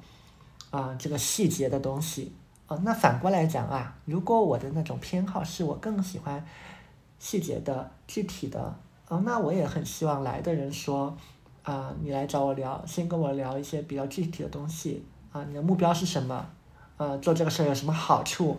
能能赚多少钱？对吧？我们先从这个具体的地方开始聊。嗯，每个人都有这样一个倾向性哈，每个人而且都还不一样。呃，所以你就会发现，你在跟别人交互的时候，就会出现一个互相不对付的这样一种，这样一种体感哈。嗯，回到我们刚才讲的人和人之间对话的那种空间感，嗯，我想到的，嗯，比较有关联的维度呢，似乎就是那个 E 和 I 啊，就是外向和内向的这个，呃，部分，嗯，我觉得确实是有一点点关联的。嗯，如果在听的朋友们啊，你们是 E 人哈，你们是一个 Y Y 倾型的这个类型，呃，那你们可以关注一下自己的这个日常的表达啊，也可以关注一下看看，哎，我是不是习惯性的话会说的特别的密，而且可能会在表达时候就是会越说越快，音调越来越高，啊，那个内容越说越多，啊，因为确实对于外向型的，呃，这个朋友们来讲啊，嗯，表达确实对你们自己来讲是是一个嗯提升能量的一个过程，就是我我表达本身它也是在提振我的一个一个能量。嗯，而且很多时候呢，我也是在表达的过程中一边讲一边去梳理我的这个思路，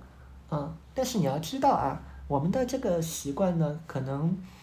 对于一个 I 人来讲呢，呃，你的这个表达密度对他们来讲是很有压力的，啊，你倒是讲得很开心，对吧？你越说越开心了，把自己越说越明白了，说了一大堆，啊，说我想说的点是哒哒哒哒，然后说了十个点。啊，你自己看倒是觉得很清楚了，但对方的体感可能就是，哎呀，我的脑子已经浆糊掉了，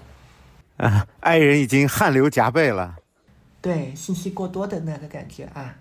啊，因为你所传达出的这种每一条的这个信息呢，都会触发对方的大量内在的这个思考和直觉，大量的信息在他的那个内在产生，那他有可能就会直接宕机的。啊，就是他的那个内存，他大脑内存被他所激发出来的这些信息所填满了，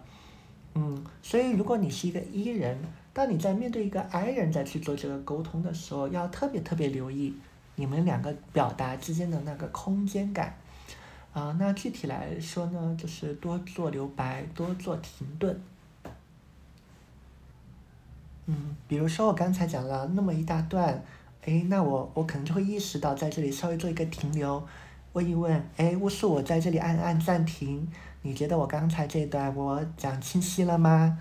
嗯，你觉得还有哪些地方是需要我继续展开的吗？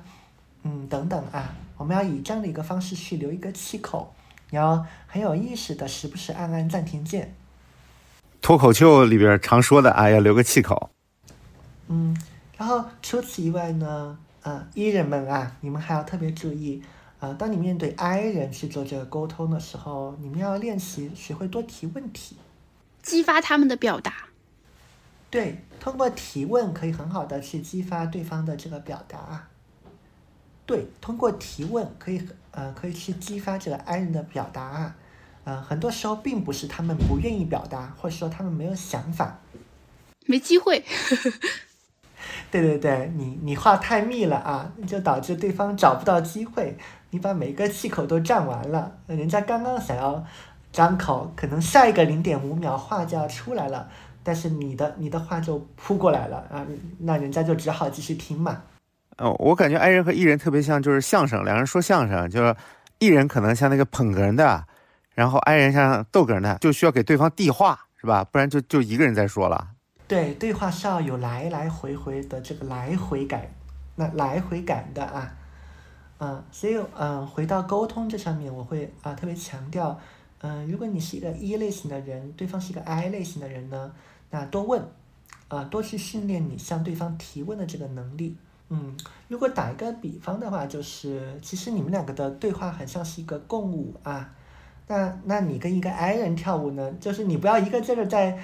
自己在这里跳舞，然后不顾你舞伴的死活吧？哎，你要去问一问你的舞伴，哎，你你你感觉怎么样？你你怎么比较舒服？我们下一步从哪个地方开始啊？啊，哪个地方你觉得会比较熟啊？我们就从那个地方开始跳舞，对吧？然后我觉得说服和和和沟通达成一致意见做讨论也是相似的一个感觉啊。就举个例子的话。啊，如果同样是呃，如果我知道对方是一个呃偏向于内倾类型的人，啊，我要向他去介绍 MBTI 的话，啊，特别是你带着销售意图的时候，那我一定会去问一问，就是关于 MBTI，你现在已经了解了哪些？啊，有哪些你知道了？有哪些你还想要知道的？啊，要通过类似这样的一个提问，先把人家内在的这个东西调出来，你有所了解之后，然后你再去做表达。啊，这样有来有回，嗯，而且注注意啊，我们那个对话中间的那个停顿感，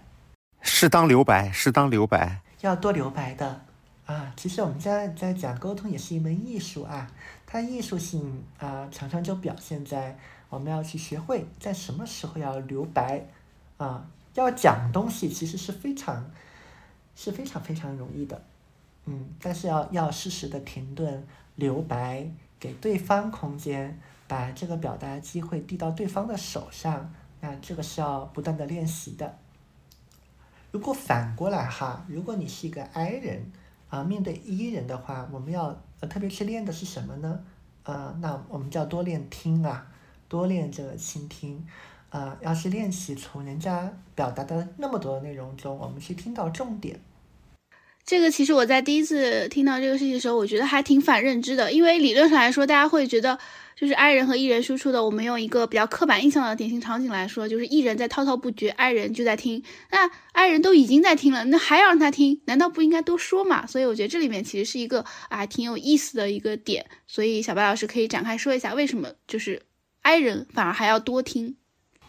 嗯，乌苏提了一个特别特别好的问题啊，也是一个特别有价值的呃问题啊，同时呢，也是一个非常大的难点。嗯，我们说聆听这件事情，它为什么呃这么难呢？啊，我一直觉得在沟通这件事情上啊，聆听是一个被严重低估的一个技能。啊，不管是它的难度，还是在它的重要性上面，我觉得都被都被大大低估了。啊，嗯如果大家想要去体验这个聆听有多么困难的话，呃，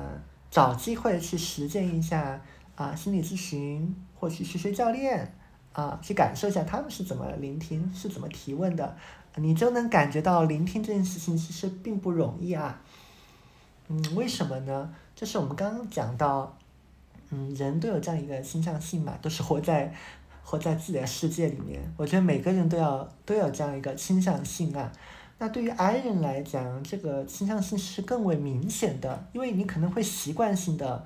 啊往你的内在走。啊，通过待在停留在内在去获得，啊，更多的一个能量，所以你退回到你的内在世界的这个这个机会和概率是非常的高的。嗯，那说到聆听这个事情呢，是要是要听别人，不是要听自己啊啊。那为什么我们会说 I 人有的时候反而会在聆听这个事情上会出现一点点的问题呢？啊，因为当你在听别人内容说的时候，有的时候会触发你内在很多东西在产生，对吧？比如说，呃，郭树在跟我说，他想来跟我做一个播客，他在跟我聊他哎对这个播客的想法啊，为什么要要邀请我啊？哒哒哒，哎，那我可也许我脑子里就在无意识的就在转了啊，他在讲什么啊？刚刚他他那个点我没有听懂，哎，我要不要打断他呢？啊，他这个播客定位是什么样子啊？啊，我上一次录播课的时候，好像有人说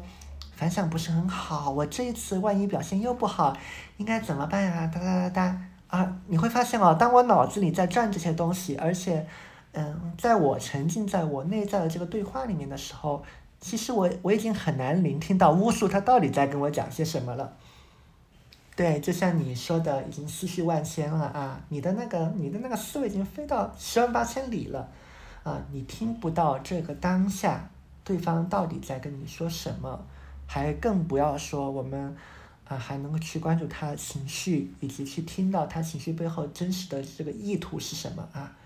嗯，所以说，嗯，我们谈这种面对面的这个沟通，啊，如果啊你真的是希望在聆听上面能够更加进一步，让你的沟通能力更好的话，你不光要听到他表面上。在说什么？那是一个表层的语言结构，你还要听到弦外之音，啊，因为嗯，在沟通里面，我们这种口头语言，它其实占到的这个占比是很小的，那大部分的这种信息都是非语言的这种部分，你要去听到这个表达，关注到他的他的行为，关注到他的情绪反应，然后去感受他这些情绪背后，他他在乎的到底是什么。有哪些事情他其实挺在意，但是他没有说的，啊，这个对于沟通来讲都非常的关键。嗯，要听到这些线索啊，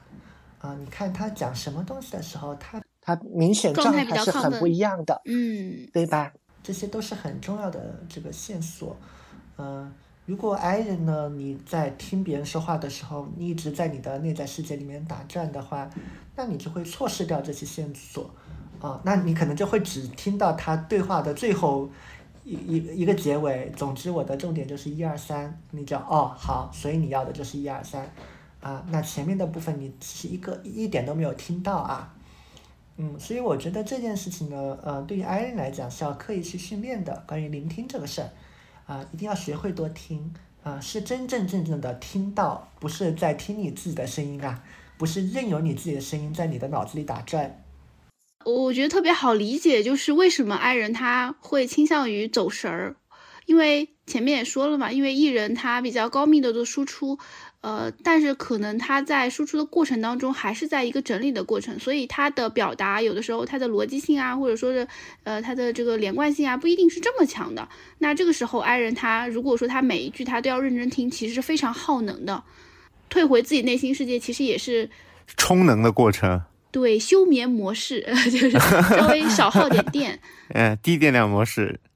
但如果说大家就是，比如说像艺人他啊，也不管爱人的死活，就在那输出啊，爱人呢也不管艺人，就在那自己开小差。其实这就是非常无效的一个沟通了，其实是浪费双方的时间，有有种各聊各的感觉。嗯，对对，就是好像你们两两个在聊天，但实际上对吧，各想各的，也各说各的，也没有聊到一块儿去。对，这其实就是一个可能不太好的一个现象了。然后刚关于倾听，就是保持倾听的一个方法，我自己最近在实践的一个方法，就是每次聊完之后，我都会倒逼自己一定要输出笔记，不一定是很长很大篇幅的，但是我会结合到我刚刚听到的点，呃，去把我想到的一些事情，或者说呃我觉得比较重要的一些点，会把它记录下来。这样给到对方一个反馈，其实对方的感受也会非常的好，就会觉得啊，我说的话你有听到，并且你有你的见解，然后我觉得是让我们的整个交互的有效性就加强了，质量变高了。嗯嗯，不管你是 E 人还是 I 人啊，嗯，在沟通这个事情上，如果有哪些共性的东西，嗯，我们可以共同努力去做的。嗯，我想除了乌素你讲这个方法以外呢。嗯，我觉得还有一些我们可以尝试去做做看啊。呃，一个我们刚才讲到的空间感，我觉得对话里面的空间感是可以共同去做努力的。嗯嗯，我经常会觉得啊，我们现在身处的这个环境，嗯，不管是社会环境还是商业环境，其实整体都嗯太急太快了。呃，当然啊，大家有非常非常多的一个理由要快。啊，我要效率，我时间赶，啊，理由总是非常多的，啊，但回到赚钱这个事情上来看啊，嗯，赶路太着急，有的时候会起到反效果的，啊，在沟通里面一定要留足这个空间，啊，这个不管你是 E 人还是 I 人啊，一定要给我们，啊，我们之间的这个来回留足一个空间，嗯。嗯，特别是我可以跟大家分享一个，呃，也许比较反一点直觉的事情啊，嗯，就是那种你面对已经比较熟的这个队友，如果你们在一个团队里面，或者你你面对你自以为挺熟的一类客户的时候，这一点要格外的注意。嗯，因为人的大脑就是有这样的一个倾向性，就是这个人我认识了一段时间啊，大大脑就会盖一个章，就说啊，我们认识挺久了，这人我熟啊。啊，我我就不太需要对他有更多的好奇心，有更多的了解了。就大大脑想要节，大脑想要节能啊，因为是了解他人，大脑是会耗一点点能量的。啊，那那我觉得这个要特别特别小心啊，啊，特别在团队合作里面，啊，我经常听到一个借口啊，这个借口也是一个大坑，就是哎，我们团队已经很熟了，我们已经走了好多年了，那我们就不需要去做那个团队建设。呃，相互了解，团队工作啊，团队融合啊，这一个方面，我们没，我们没必要，我们都挺了解了。嗯，但是你真的啊，如果你有机会去展开一些一些工作，真的去了解到每一个人，你会发现他们不熟，各种不熟。原来他已经在找工作了呀。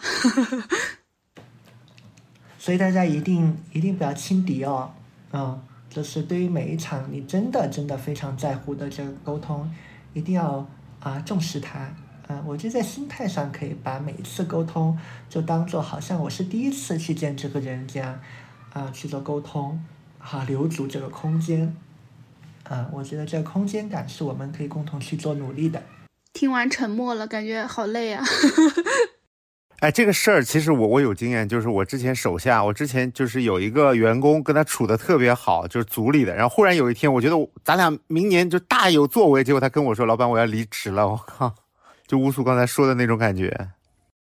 乌苏刚才这个反馈特别的真实啊！你说好累呀？因为事实上，我其实就是基本上每次沟通我都会准备的人。呃，比如说我一天打五个电话，那我五个电话之前每个电话我都要准备。就是对于对方的感受来说肯定是好的，但是对我自己来说，我就觉得我好辛苦。所以你跟我说 啊，就是连相对比较熟悉的电话都不能掉以轻心，我就会觉得哇，我的工作量又加倍了，超级加倍。嗯，我对巫术突然升起了一个好奇，你是 TJ 类型的人吗？对啊，哦，就目前是嘛。好的，好的。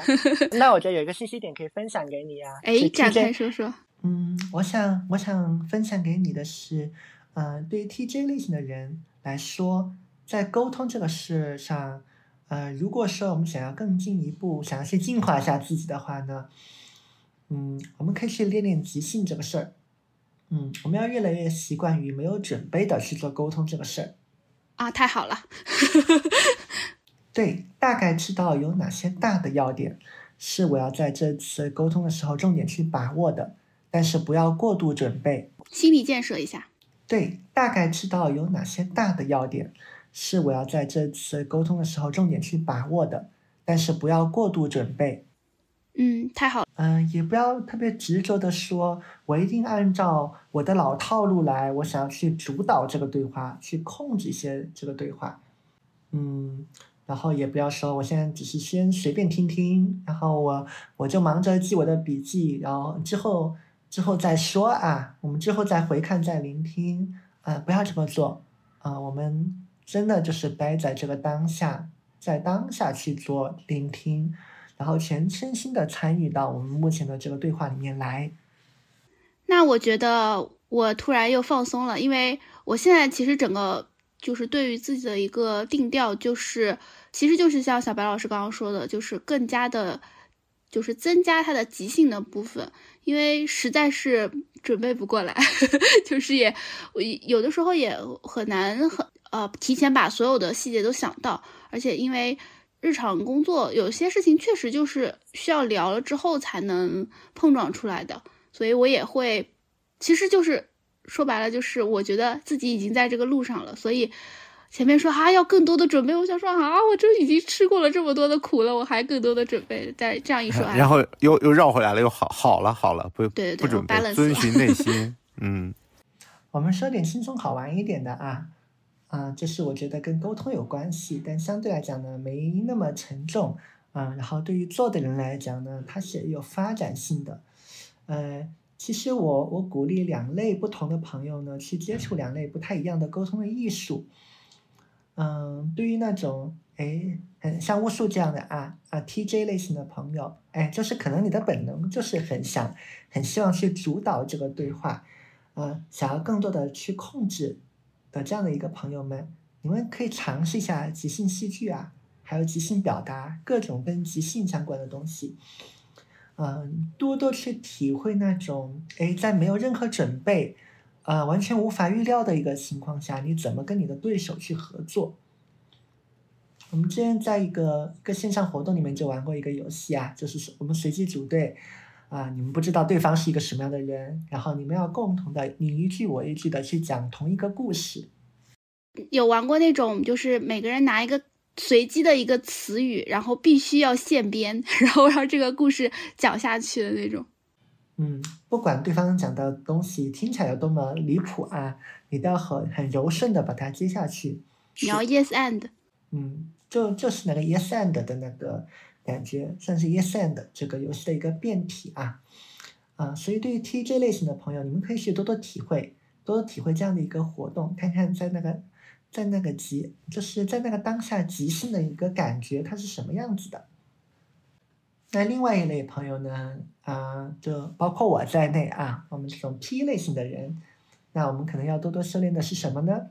哎，到我想听的了，到我想听的了。我想所有结构化的表达对于我们来讲都是会很有很有帮助的啊。嗯，在这件事情上呢，哎，还是一样啊，大家循序渐进，不要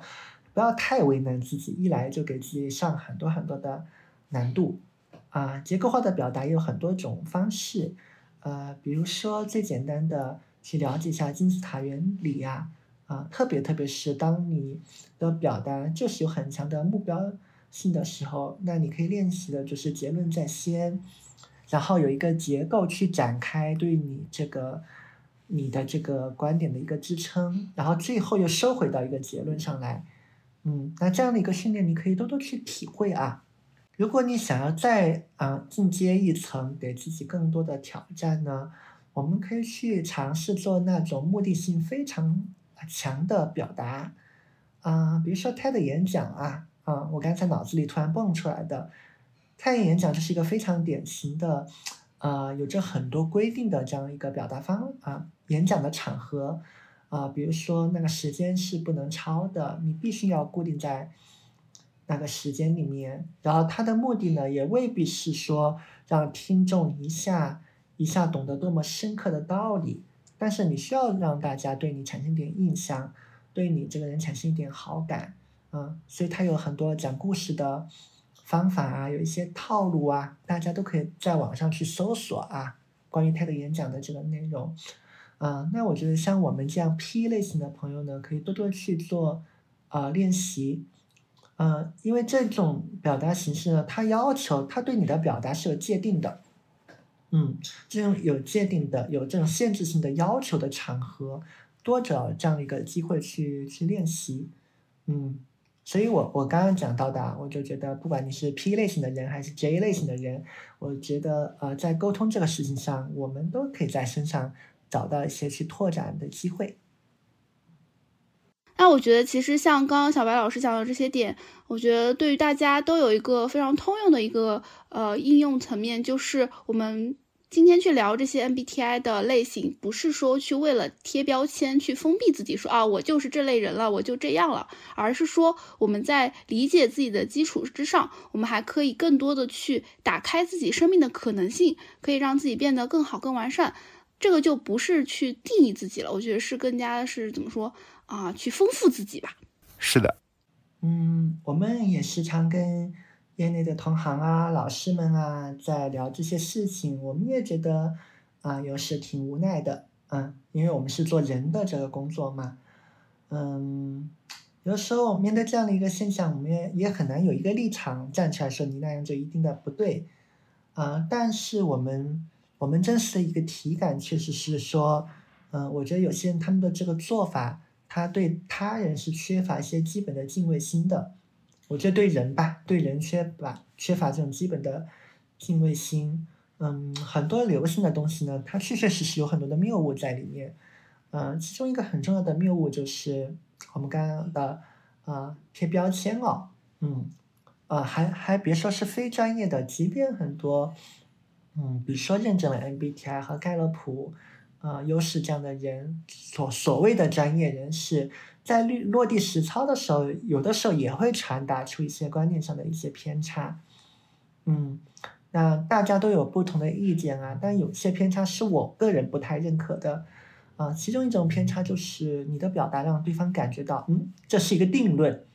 对吧？你啊，你是一个 P 人，所以啊，这种结构性太强的工作，这种控制感太强的工作，你是做不了的。啊，你然后像巫术，你是一个 TJ 类型的人，那这种需要自由度的流动的工作，我觉得你就做不了了。你你最好不要做这个工作。嗯，我就觉得这样的嗯，这样的言论太过粗暴了。啊，因为人有非常非常多不同的面相啊，啊，而且人有你的自由意志，人还有着不同的发展阶段。那同样跟我一样是 INTP 这个类型的人，我们也分嘛。一个成熟的 INTP 和一个不太成熟的 INTP，那显然也不是同一类人。嗯，同样是，嗯，NTP 这个类型呢，它的内在也有非常多不一样的一个地方。嗯，我我想一想，在在今天，嗯，提前退休这个这个频道上，如果我想分享一点大家可以带走的信息的话。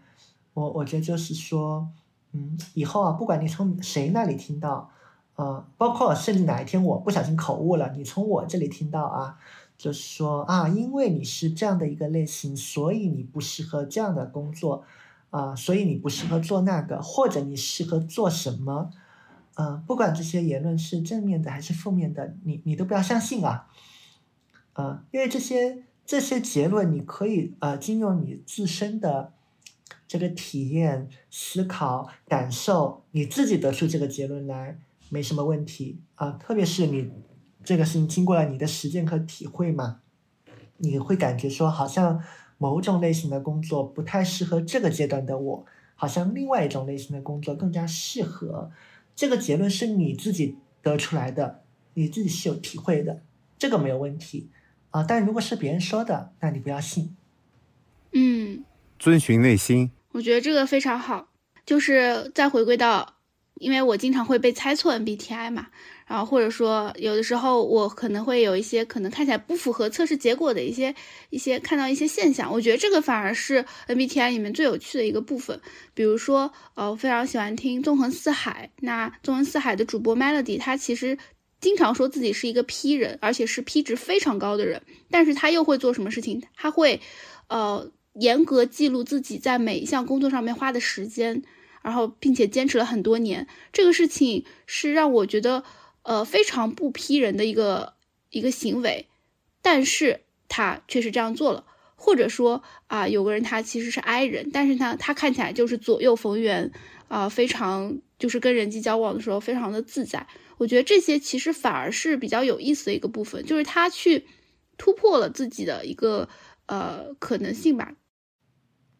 说到这里，跟大家分享一个我我个人的故事哈，啊，也是最近经有一个朋友提醒，我才意外想起来哦，我还我原来还有过这样一个黑历史啊，我都忘记了，嗯，然后嗯，现在大家应该能感觉到啊，就是嗯，熟一点的朋友当然知道我是一个 I I 人，但至少大家听起来应该不会觉得我是一个有表达困难的人吧？但其实我在念大学的时候完全不是这样的哈。呃，我当时是什么样的一个人呢？啊，就是那种呃，我很喜欢去听讲座，呃，因为喜欢那种抽象的知识，呃，每到那种提问环节，我就我就经常会觉得，哎呀，别人都都问没有问在点子上，他们问的不好，啊，我有一个很好的问题，我真心觉得那个问题会挺好的，啊，可能我在听的过程中，我就已经有了这样的一个想法。哎，那你会提问吗？但很多时候就是不会提，嗯，为了要提出那一个问题，我可能在听讲座的过程中要做好多好多的心理建设。我会想，哎呀，这个问题，啊，怎怎么提呀？我怎么措辞啊？然后我要是提的不好，周围的人怎么怎么看啊？对吧？在那种清华大学的那个阶梯教室里面，你你坐在一个中间，你一提问，然后周围人的眼睛就齐刷刷的看着你。我倒要看看他问个什么好问题，是吧？对，哎，包括要是老师觉得这个问题不好，太蠢了怎么办啊？哎，你看我是这样的一个类型的人啊，啊，可能我我去听一个四十五分钟的讲座啊，也许在听到二十分钟的时候，我已经有一个很好的问题浮现出来了，开始想问题。嗯，但我就一直憋着啊，一直憋到四十五分钟结束了，老师说啊，还有没有人提问啊？啊，我可能会憋到最后一分钟，感觉就像憋了一个大招一样，然后站起来吞吞吐吐问出一个问题，嗯，所以呃，跟大家分享这个故事，就是希望让大家看到，哎，你看我以前确实是那样的，好像也很像是一个 I 人的表现啊，似乎非常的顺理成章，但现在的我完全不是这样的呃情况了，嗯，现在我如果去参加这公开的活动。啊，如果真的有问题，而且我感觉到那个场合，呃，提问是合适的，那我可能就会中途打断，提出一个我想问的问题。嗯，而且我也，啊，确实在这些活动场合经常收到一个反馈，嗯，就是说有人会跑过来跟我说，哎，你刚才提的那问题真的是，啊，很好的，啊，甚至还有一些听众朋友，啊。觉得我问了一个好问题，然后过来，因为好奇会问我是做什么工作的，然后因此就成为了我的客户，嗯，所以我特别想要跟大家分享，呃，你有一个，嗯，有一个偏好，这是非常自然的，每个人都有自己的一个偏好啊。嗯，只不过呢，啊，如果你的这个偏好跟啊你当下所处的环境啊有一些的不适配，那这样的一个环境呢，啊就会嗯怎么讲，会尽量给到你一些负向的反馈。或者说这个环境它本身不是非常的宽松，没有很好的去鼓励你的表达，你在身边呢也没有看到很好的这种示范啊，你没有看到很多人他们因为经常被提问而被夸，就就会让你对当众提问这个事情呢有了一些恐惧啊，但这些它并不是你自身的一个问题啊，啊，只要你真的很想在这个地方有所改善，呃，你认为在这个地方。啊，做来改善会让你呃收获更多，会让你更加的自信，会让你更加的快乐。那么它都是可以变化的，嗯，当然我们让它产生一个变化，让它变得慢慢慢慢稳定下来，成为成为一个运用自如的一个能力，它当然都是需要一点时间。但但是我们需要在道理上知道它是可以变的。所以我们再次强调哈，MBTI 是一个帮助我们了解自己、了解他人、了解我们的差异，以及我们要如何更好合作的一个工具。它不是来啊给你啊盖棺定论的，嗯，千万不要呃把用 MBTI 就用到了往自己盖棺定论的那个方向上去走，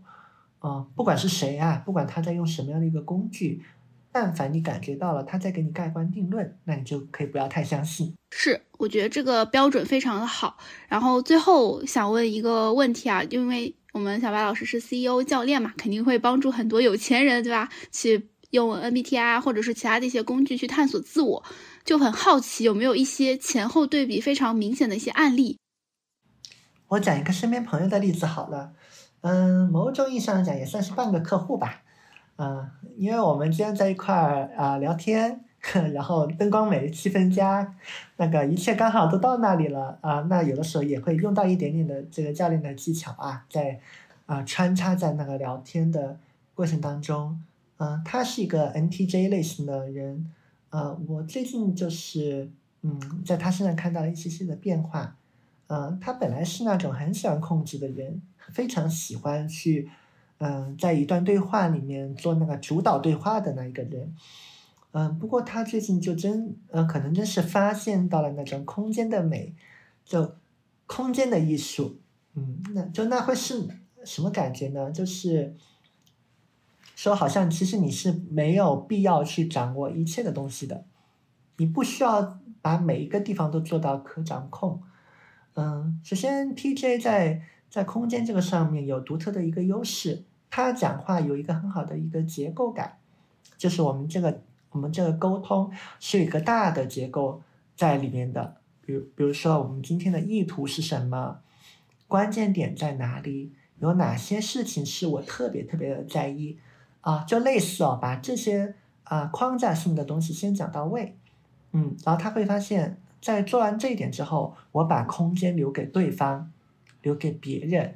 别人会自动来填补这个对话的空间的啊，人家会主动来说哦，在在这个事情上，我觉得重点是这样这样的啊，然后在这个方面，其实有些工作我已经做掉了，对吧？然后人家就会很主动的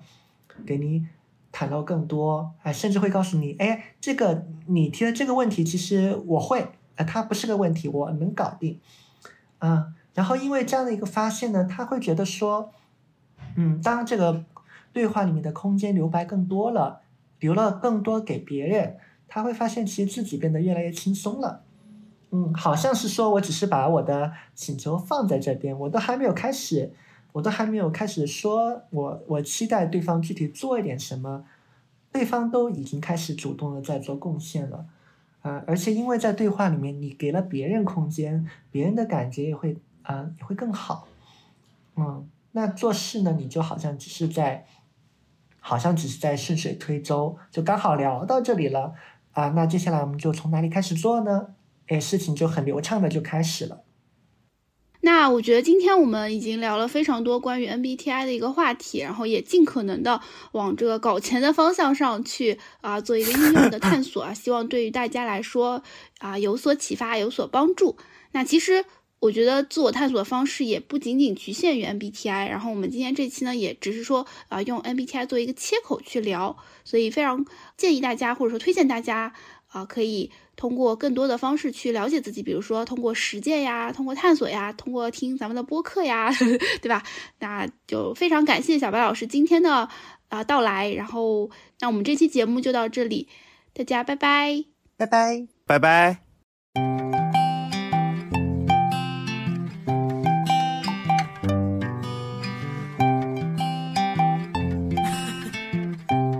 谢收听到这里。如果你来自小宇宙，欢迎在评论区和我们留言互动。如果你正在苹果 Podcast、网易云音乐或其他平台，欢迎在 Show Notes 界面找到听友群的入群方式。群里有欢乐吐槽，有选题投票，还有提前退休定制的周边好物，欢迎你的加入。Go anywhere